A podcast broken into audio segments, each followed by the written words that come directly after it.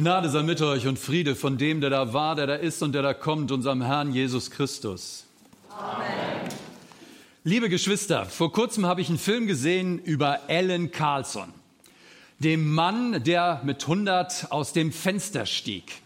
Alan Carlson, ein 100-Jähriger, der in einem Seniorenheim nördlich von Stockholm lebt, der beschließt, exakt an seinem 100. Geburtstag ähm, aus dem Altenheim auszusteigen und äh, sich aus dem Staub zu machen. Und dieser Alan Carlson, der äh, erlebt Abenteuer.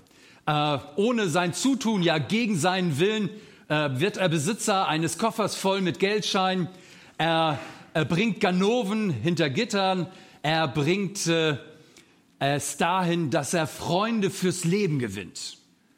Und die Botschaft dieses äh, Films, der nach einem Roman von einem Jonas Jonasson äh, in Schweden produziert wurde. Die Moral dieses Films ist, Alter schützt vor Abenteuer nicht.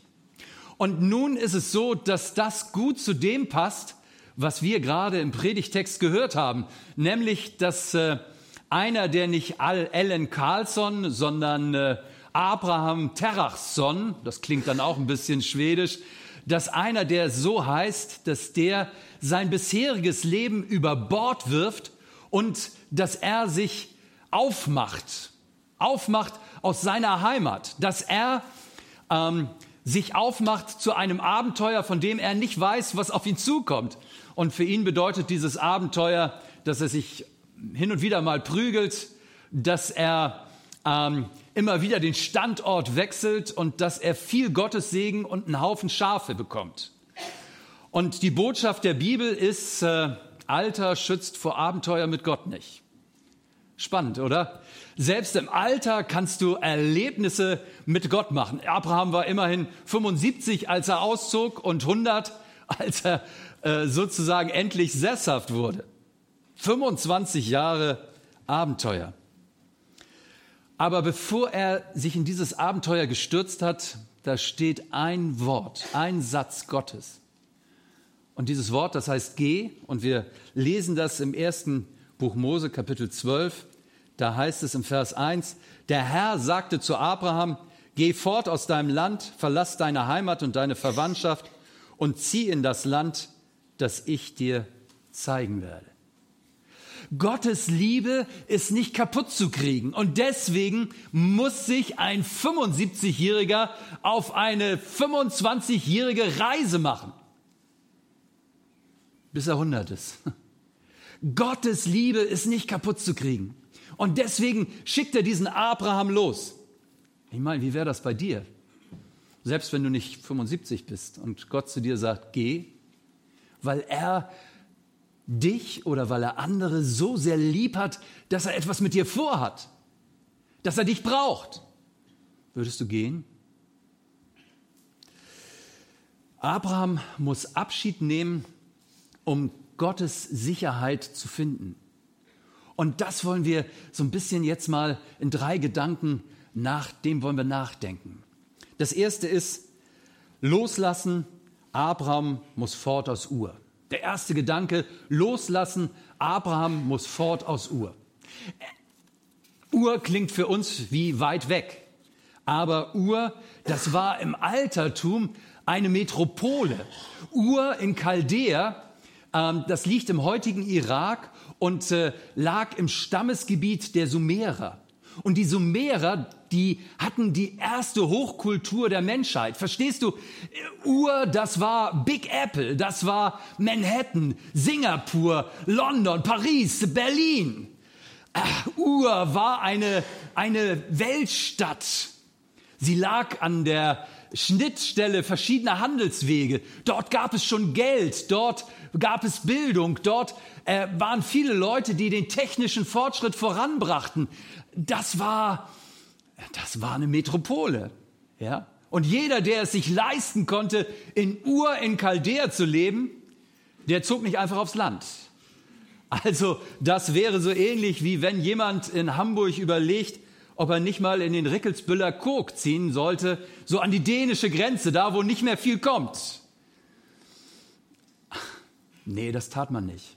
Und Abraham bekommt ja von Gott noch eine viel äh, diffusere Anweisung. Er sagt ja ihm noch nicht mal, wo er hingeht. Er sagt ihm ja nicht, du gehst in Rickelsbüller Kog, sondern er sagt ihm, zieh in ein Land, das ich dir zeigen werde. Ja, da kannst du ja Lotto spielen, ja. Wo wird Gott mich denn nun hinführen? Und das, was am Ende rauskommt, ist Kanaan.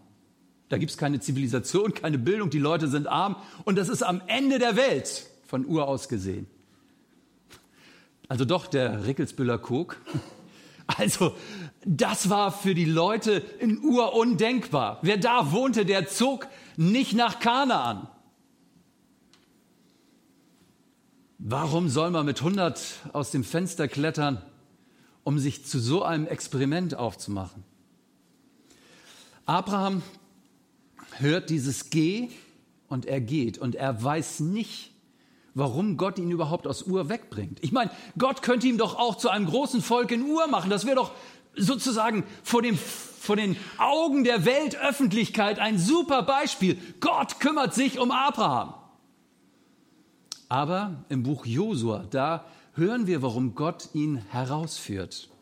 Im Buch Josua Kapitel 24, Vers 2b und 3a, da heißt es, vor langer Zeit lebten eure Vorfahren auf der anderen Seite des Euphrat. Terach mit seinen Söhnen Abraham und Nahor. Sie verehrten dort andere Götter. Ich brachte euren Stammvater Abraham aus dem Land jenseits des Euphrat hierher und ließ ihn durch ganz Kanaan ziehen. Aha. Abraham muss weg aus Ur. Er muss äh, weg aus der Metropolregion. Er muss loslassen weil er ein schwieriges Erbe hat. Ähm, seine Familie hat ganz offensichtlich ähm, Götzen angebetet. Also die Götter, die halt damals in Ur in Chaldea so angesagt waren. Und das war der Zikurat von äh, Ur, ein äh, Tempelturm, 25 Meter hoch. Und da wurde Nana, der Mondgott, angebetet. Und natürlich war äh, Abrahams Vater und äh, die Familie von Abraham da involviert. Jahrelang haben sie sozusagen diesen Gott angebetet. Das hat sie geprägt, das haben sie mitgenommen, das war sozusagen Teil ihrer familiären Tradition. Und Gott kann mit Abraham nichts Neues beginnen, wenn Abraham das Alte nicht loslässt. Gott lässt sich nicht mischen mit äh, dem Zikurat von äh, von Ur lässt sich nicht mischen mit Nana, dem Mondgott oder irgendwelchen anderen okkulten Praktiken. Gott lässt sich nicht mischen, sondern er möchte alleine Geschichte im Leben von Abraham schreiben. Und deswegen nimmt er ihn raus. Aus dieser Familie, die ihn infiziert hat, aus den Hintergründen, äh, Überzeugungen und Haltungen, die er sozusagen in Ur gewonnen hat. Abraham muss raus aus Ur, weil da alles ist, was ihn eigentlich in seiner Vergangenheit festhalten will. Alles ist, was ihn nicht frei in die Sicherheit Gottes treten lässt. Und deswegen glaube ich, dass äh, das, was Abraham erlebt, dass das zu jedem Leben als Christen dazugehört. Nämlich, dass so wie Abraham die Götzen von Ur hinter sich lassen musste, und Gott ihn rausgenommen hat, so gibt es auch in unserem Leben Themen, wo Gott sagt, da passe ich nicht zu. Da möchte ich sozusagen mit dir rausgehen. Da musst du dich bewegen. Da kannst du nicht einfach, einfach alles miteinander verbinden, sondern es gibt Themen, wo ich Gott dich von lösen möchte, wo ich mit dir Neues beginnen möchte. Und ich glaube, das betrifft nicht nur Menschen, die jetzt neu zum Glauben kommen, sondern ich glaube, dass es auch dich und mich als, als Christ betrifft. Also wenn ich überlege, ich bin hier in der Gemeinde ja nun schon über 20 Jahre, aber ich stehe immer wieder vor Herausforderungen, wo Gott sagt, und da fordere ich dich auf, Hartmut, geh. Geh. Ich möchte mit dir einen Schritt weitergehen und fast jeden Tag erlebe ich in der Gemeinde Herausforderungen und ich bin so froh zu wissen, dass Gott meine Sicherheit ist. Auch da, wo ich in Bereiche komme, die mir nicht vertraut sind. Auch da, wo ich äh, Ideen, die ich lange gehegt habe, sozusagen zurücklassen soll, um Neues mit Gott auszuprobieren. Das ist der erste Gedanke. Loslassen. Abraham muss fort aus Ur. Und das zweite ist erhalten. Was erhält Abraham denn? Er erhält, er erhält ein Versprechen von Gott. Im ersten Buch Mose Kapitel 12, Vers 2 heißt es, Deine Nachkommen sollen zu einem großen Volk werden. Ich werde dir viel Gutes tun. Deinen Namen wird jeder kennen und mit Achtung aussprechen. Durch dich werden auch andere Menschen am Segen teilhaben. Abraham erhält von Gott ein Versprechen. Das ist alles. Ein Versprechen. Ein Satz, ein Wort. Ich werde aus dir ein großes Volk machen. Ich will dich segnen. Spannend ist der Zusammenhang. Denn kurz bevor Abraham auszieht äh, aus Ur, da ist der Turmbau zu Babel in der Bibel beschrieben. Und da wird beschrieben, dass die Menschen von Babel, dass die äh, sich einen Turm bauen mit folgender Motivation. Wohl auf, lasst uns eine Stadt und einen Turm bauen, dessen Spitze bis an den Himmel reiche, damit wir uns einen Namen machen. Die Leute in Babel, die sagen, wenn schon sonst sich keiner darum kümmert, dass die Geschichte unseren Namen aufnimmt, dann müssen wir das eben selber tun. Wir nehmen es selbst in die Hand. Und Gott zerstört diesen Turm und sagt, was seid ihr dumm? Und bei Abraham sagt er, Abraham, wenn du dich auf meine Verheißung einlässt, auf mein Versprechen einlässt, dann wirst du einen Namen gratis dazu bekommen. Und nicht nur das, sondern Gott macht noch weiter und sagt, wer dir Gutes wünscht, den werde ich segnen, wer dir aber Böses wünscht, den werde ich verfluchen. Alle Völker dieser Erde sollen durch dich gesegnet werden. Gott sagt, du bekommst einen Namen und du bekommst Schutz. Ich kümmere mich um dich. Ich, ich habe dich in meiner Hand. Das kriegst du gratis dazu wenn du gehst, wenn du meinem Versprechen folgst. Und mit dem Versprechen, da hat das ja ein Problem. Wisst ihr was? Gott rührt an Abrahams größter Not. Seine Not war, dass er keine, mit seiner Frau zusammen keine Kinder kriegen konnte. Und das ist ja bis heute für viele Menschen eine Not. Du siehst andere mit dem Kinderwagen umherziehen, du siehst sie mit ihren Kindern rumspielen und du selber stehst dabei und denkst, und ich? Und wir? Warum schenkt Gott uns keine Kinder, obwohl wir uns so doll danach sehen? Abraham und Sarah sind 70 bzw. 75 Jahre alt. Versteht ihr? 50 Jahre bittere Geschichte steht dahinter ihm. Und für die Menschen damals bedeutete das zusätzlich, dass ihr Name verloren ging, wenn sie keine Kinder hatten und dass sie niemanden hatten, der sich im Alter um sie kümmert, der sie versorgt. Hoffnungslos. Und jetzt sagt Gott, also weißt du, wenn du gehst, dann gebe ich dir nicht nur Schutz, dann gebe ich dir nicht nur einen Namen, sondern ich gebe dir Kinder. Gott, wie soll denn das funktionieren? 50 Jahre haben wir alles probiert, haben wir alles investiert. Und jetzt machst du so ein Versprechen? Wer kontrolliert denn das, was du da gesagt hast? Und wer setzt sich sozusagen mit dir auseinander, wenn du dein Versprechen nicht hältst? Gott, das kann doch nicht funktionieren. Versteht ihr, worauf Abraham sich da einlassen soll? Das ist sozusagen so, als ob 50 Jahre Geschichte seines Lebens plötzlich wieder in ihm hochploppen und er, und er vor der größten Wunde seines Lebens steht. Und Gott sagt, ich gebe dir Kinder und damit sagt Gott auch, ich kümmere mich um die Wunden deines Lebens. Boah, dazu vertrauen ist echt schwierig, oder? Das fällt leicht, wenn man sozusagen für irgendwas, was einen nicht so betrifft, wenn man dann vertrauen soll. Aber an dieser Stelle, oh Gott, du weißt doch, was für mich Kinder bedeuten und ich habe es doch jetzt gerade ad acta gelegt, aber bitte. Was soll ich denn tun? Vertrau mir.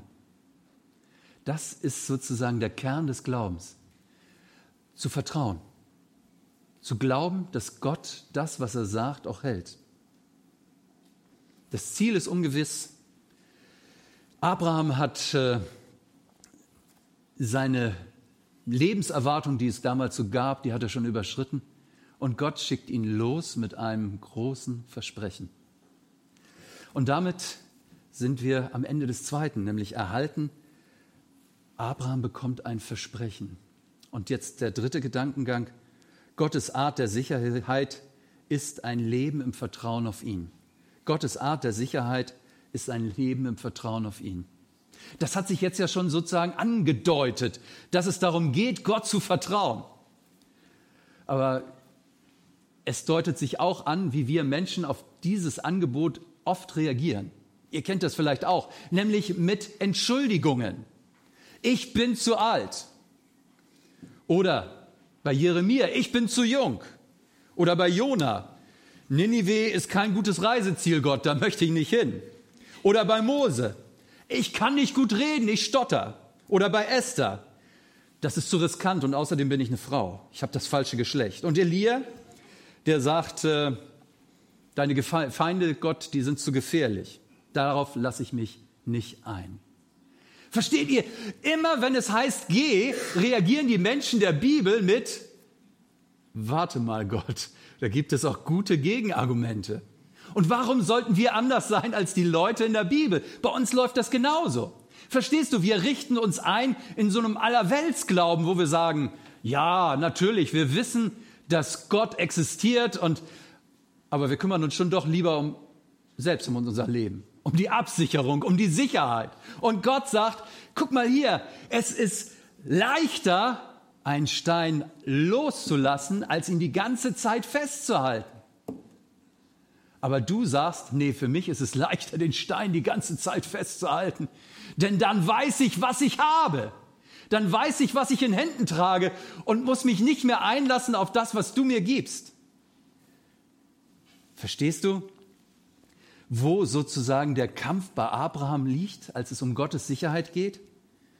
Nämlich, dass er sich verlassen soll auf Gott, dass er gehen soll an dieser Stelle und möglicherweise sagt Gott zu dir, geh an der Stelle, wo etwas zwischen dir und mir steht.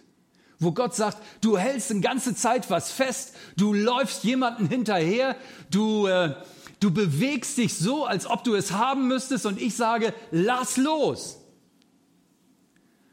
Und damit sind wir bei Ur, Ur in Chaldea. Wie sieht denn dein Ur aus? Dein Ort, wo du sagst eigentlich, das sollte man nicht loslassen. Vielleicht ein Hauskreis, wo du sagst, seit zehn Jahren bin ich in diesem Hauskreis. Ich weiß schon jede Antwort, die der andere gibt, aber ich finde das so nett. Bitte, schick mich nicht in einen anderen Hauskreis. Gott, ich bin sowas von komfortabel da untergebracht, wo ich bin. Das tut mir einfach gut. Oder mein Freundeskreis, mit dem ich äh, immer dasselbe mache. Was, Gott, ich soll mit denen mal über dich reden? Ach nee, Gott, das zerstört die Stimmung. Nein, das ist doch mein Uhr. Gott, einmal im Monat Skat spielen. Ganz gottfrei. Das ist mein Uhr. Und jetzt auf einmal legst du deine Hand da drauf und sagst, ich soll da reden? Oder in meiner Familie vorm Essen beten. Oh Gott, das ist doch mein Uhr. Essen ist doch mein Ein und alles. Da kann man doch nicht auch noch beten. Was sagen die anderen dazu? Vielleicht schmeckt das Essen nicht und dann bringen sie, schieben sie dir das in die Schuhe. Ihr kennt unsere Ausreden, aber das ist unser Ur, wo wir uns nicht von lösen wollen und wo wir sagen, das ist doch so nett. Und Gott sagt, glaubst du jetzt eigentlich, dass ich der lebendige Gott bin? Dass du ähm, diesen Schritt, diese Herausforderung leben kannst? Dass du sogar vielleicht anders leben kannst, als du dir das vorstellst? Wo du denkst, ohne mein Uhr geht gar nichts? Seid ihr wahnsinnig geworden? wurden Martina und Klaus-Dieter John gefragt. Die beiden äußerten in ihrem Freundeskreis, dass Gott sie in die peruanische Hochebene führen will und dass sie da, beides Mediziner, ein Krankenhaus aufbauen für die Ärmsten der Armen. Und die Leute brachten ihnen reihenweise Argumente, warum sie lieber Deutschland und ihre Stellung als Ärzte nicht verlassen sollten. Die sagten, das geht doch nicht. Und deswegen nannten Martina und äh, Klaus-Dieter John ihr Projekt äh, Diospi Syana, das heißt, wir vertrauen auf Gott. Was haben wir denn sonst? Wenn die Argumente so bestechend sind, dass man es nicht macht und wir es trotzdem machen, dann geht es nur, weil Gott es uns aufgetragen hat, weil er gesagt hat, geh. In ihrem Buch Ich habe Gott gesehen beschreiben sie mitreißend, wie sie sozusagen immer wieder auch Niederlagen erlebt haben, wie der Weg mit Gott kein leichter war, aber ein Abenteuer, so wie bei Abraham. Und, äh, und sie beschreiben, dass schließlich eine Klinik in der Hochebene von Peru sich entwickelt hatte. Und immer wieder hatte Gott ihnen die Gewissheit gegeben, ja, hier seid ihr richtig. Das, was ihr macht, das äh, ehrt mich. Geh, geh aus deinem Leben. Ich vermute nicht, dass äh, jemand von uns in die Peru peruanische Hochebene muss, aber dieses Geh, das steht über dein und meinem Leben. Und das Spannende ist, dass der Weg von Martina und äh, Klaus-Dieter John nicht zu Ende ist, als diese Klinik steht. Warum? Weil natürlich Gott weiter sagt, geh. Bei ihnen bedeutet das, sie haben drei Kinder und der mittlere, der sagt, ich bin Atheist. Ich bin Atheist. Und Klaus-Dieter John sagt zu ihm, wie kannst du das sagen nach all dem, was wir erlebt haben? Das geht doch gar nicht. Und sein Sohn sagt, also ich finde, unsere Arbeit ist eine Mischung aus harter Arbeit, Glück und Psychologie. Oh! Und sein Vater sagt, für mich ist das, was wir hier erleben, ein lebendiger Beweis der Gegenwart Gottes. Und sie diskutieren über Richard Dawkins, der Gotteswahn, oder Christopher Hitchens, der Herr ist kein Hirte. Und äh, Klaus-Dieter John argumentiert und sagt, weißt du was, wenn Dawkins und Hitchens recht haben und äh, der Herr nicht unser Hirte ist, dann ist dieser Kosmos eiskalt, dann ist er finster. Aber wenn Jesus, der Mann vom Kreuz, recht hat, dann gibt es eine Liebe, die den Menschen sucht. Eine Liebe, die unserem Leben Wert gibt. Tja, und so sitzen sie bei jeder Mahlzeit zusammen am Tisch. Die einen, die über die Größe Gottes staunen und der Zweifel ihres mittleren Sohnes. Und ich frage dich und mich, Sag mal, was ist wohl für Sie die größte Herausforderung beim G? Diese Klinik weiter zu betreiben oder um Ihren Jungen zu ringen, bei dem Sie merken, das kommt bei dem nicht an? Vielleicht kennst du in deinem Leben auch solche Herausforderungen, wo du sagst, mir fällt das überhaupt nicht schwer, für die Finanzen der Gemeinde zu glauben. Aber wenn es um meine Gesundheit geht, wenn es äh, um meine Kinder geht, dann ist Schluss. Dann mache ich das lieber nach dem, was ich so drauf habe. In Gottes Sicherheit gehst du nie ganz locker, sondern immer mit klopfendem Herzen. Als einer, der immer wieder fragt, sag mal, wer garantiert mir denn, dass ich nicht mal ganz tief falle, wenn ich mich auf diesen Gott und seine Sicherheit verlasse? Wer garantiert mir, dass ich kein Risiko eingehe, dass ich kein Scheitern erlebe, keine böse Kritik, keinen Schmerz, keinen Ärger und keine Rückschläge. Wer garantiert mir das denn bitteschön? Und die ernüchternde Antwort ist, niemand. Hm. Niemand. Du verlässt dich allein auf das, was Gott dir anbietet, auf seine Sicherheit. Du hast keine Garantie in der Hand, sondern du hast nur das, was andere dir von Gott erzählen in der Hand, die Geschichten über Gott, die Menschen dir erzählen, die du in der Bibel nachlesen kannst, die dir sozusagen Zuversicht geben. Das ist das, was dich trägt. Nun könnt ihr sagen, Abraham, das ist im Alten Testament, das ist im ersten Teil der Bibel, das ist weit weg. Aber die zentrale Aussage von Jesus, die fordert dich heute Morgen heraus, genauso zu gehen wie Abraham.